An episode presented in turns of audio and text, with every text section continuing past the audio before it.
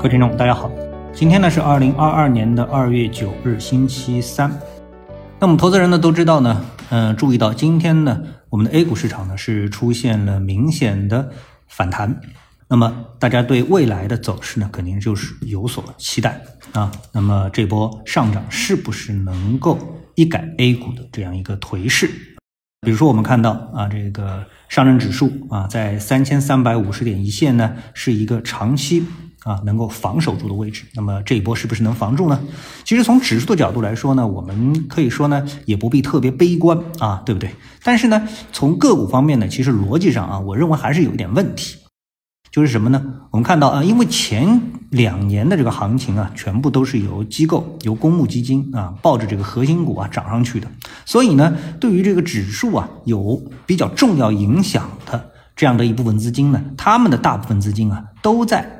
这一部分的股票当中，那么从我们的这个市场而言的话，手里拿着这一大堆股票，其实它天然的就是一个空头，对不对？就当你手里拿着股票的时候，你其实天然就是一个空头；当你手里拿着资金的时候，其实你天然就是一个多头，对不对？那么就是这么一个呃比较简单的这么一个逻辑。所以呢，当经过了一轮啊前一轮的这个上涨的趋势性的。这个牛市之后啊，我们可以把它定义为一个牛市啊。呃，对于很多的股票来说，其实涨幅是相当不错的。即使是这两天走的比较差的，像类似于药明康德这样的一些票之外啊，这个包括这些票啊，其实走的都是相当的可以。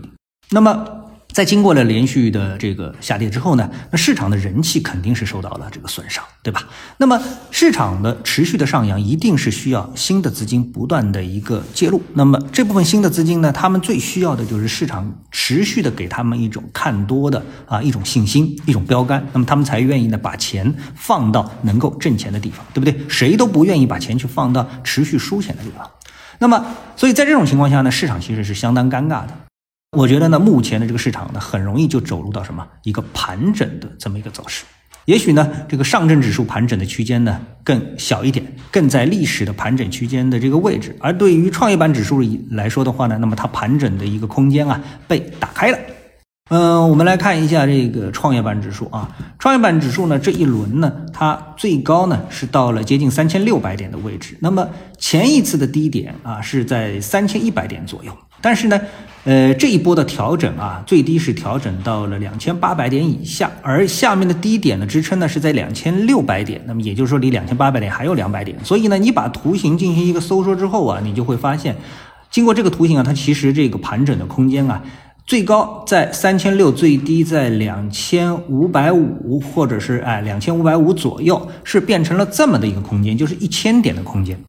那这样一个大幅的盘整啊，其实在空间内部会阶段性的出现一些次级别的趋势性的行情，这也很正常啊。这种趋势这种小的中等级别的波段性的行情，但是呢，要重新把这个市场鼓舞起看多的勇气，我认为呢，这个难度可以说是比较高的。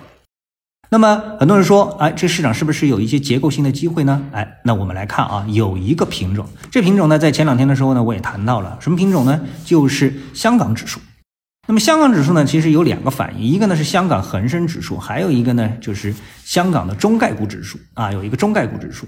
那么它们呢所体现的方向呢，可以说有所不同啊。一个呢是体现的整体的这个恒生指数。那我们看到恒生指数目前是一个什么表现？我们先来看一下啊，恒生指数呢今天的涨幅呢是达到了百分之二点零六。从它的走势结构来说的话呢，那么前次我们也这个描绘过了，它从最高啊三万一千多点回调到两万两。千多点，那么正好呢是回调掉了三分之一。这次的这个反弹啊，上涨啊是回到了两万五千点一线。其实这个反弹幅度其实已经相当高了。如果从这个技术分析的角度来说的话呢，可以说它已经回到了四浪的，就是下跌第四浪的范围内啊。如果乐观一点的说的话呢，那么其实整个的恒生指数，我们可以看到它有转势的这么一个信号啊，有这么一个信号。那么，另外呢，我们看到，啊，整体的这个美国的这个股指啊，在经过了连续的下跌之后，我们也很难说像这样的指数它会持续的这个下跌。当然，阶段性的下跌是会有的。那么，这个呢，给港股也带来了一点保证，也就是说，每次美股的上扬啊，都会给这个已经是充分体现了利空的港股市场啊带来正向的一个推动。还有一点什么呢？就是我们啊这个作为 A 股投资人，其实不太愿意提起的，就是 A、H 股之间的一个价差。同样是同股同权，但是呢，A 股和 H 股之间的这个价格差是非常的大。大部分的这个票，我们看这个 A H 股的一个指数啊，他们的溢价指数是一百三十五左右。今天我就不特别去查了啊，在一百三十五左右。也就是说，从整体上而言的话，那么呃 A 股比 H 股贵了百分之三十五，是这样的一个概念。那么很多票呢，其实这个贵的幅度啊是超过明显超过百分之五十的。那么这种情况下，你想哪一个市场的股票更具有投资价值呢？啊，那么前两天呢，我特地看了这个茅台，我认为呢，可能啊，茅台在经过了连续下跌之后，是不是具备了一定的投资价值了呢？能够长期持有了呢？啊，我们历史上曾经错过它，这次我们是不是找到机会了呢？结果一发现啊，从长期投资的价值投资的角度来说，茅台它的价值可能还没有体现出来。为什么？因为它现在的市盈率啊是在五十倍左右，还是太贵。所以呢，整个 A 股啊，最大的问题就是说，我们为什么就是不得不投机？因为呢，资金很多，所以呢，把我们的股价啊，就顶在一个从市盈率角度衡量明显的没有一个投资价值的这么一个价位上，使得你投资啊非常难。那么只能呢，大家搞投机。那么我们抛开这一点来说，呃，先放在一边。那么就我们今天的观察而言的话呢，那我建议大家呢可以看一看啊，这个港股有关的指数和 ETF 啊，包括这个中概股 ETF，因为这里面呢体现了大部分的那个一批就是网络股。这批股票呢，在前段时间呢，应该说是跌得相当的惨烈啊，相当的惨烈。那么这段时间呢，其实应该说一定程度上也是获得了支撑。像中概互联网 ETF 五幺三零五零，那么今天呢，它的涨幅是达到了百分之三点五六。那么这个涨幅在 ETF 当中呢，也是相当拔尖的。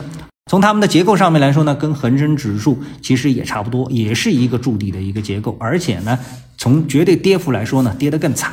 从两块六毛五，我们说中概互联网 ETF 啊，从两块六毛五跌到了一块一毛九，那这是拦腰一刀都不止啊！拦腰一刀是两块四啊，这个两块四跌到一块二啊，那么比这个拦腰一刀还要更厉害。所以在这种情况下面呢，像这些指数啊，其实都体现出了相当的结构上的安全性。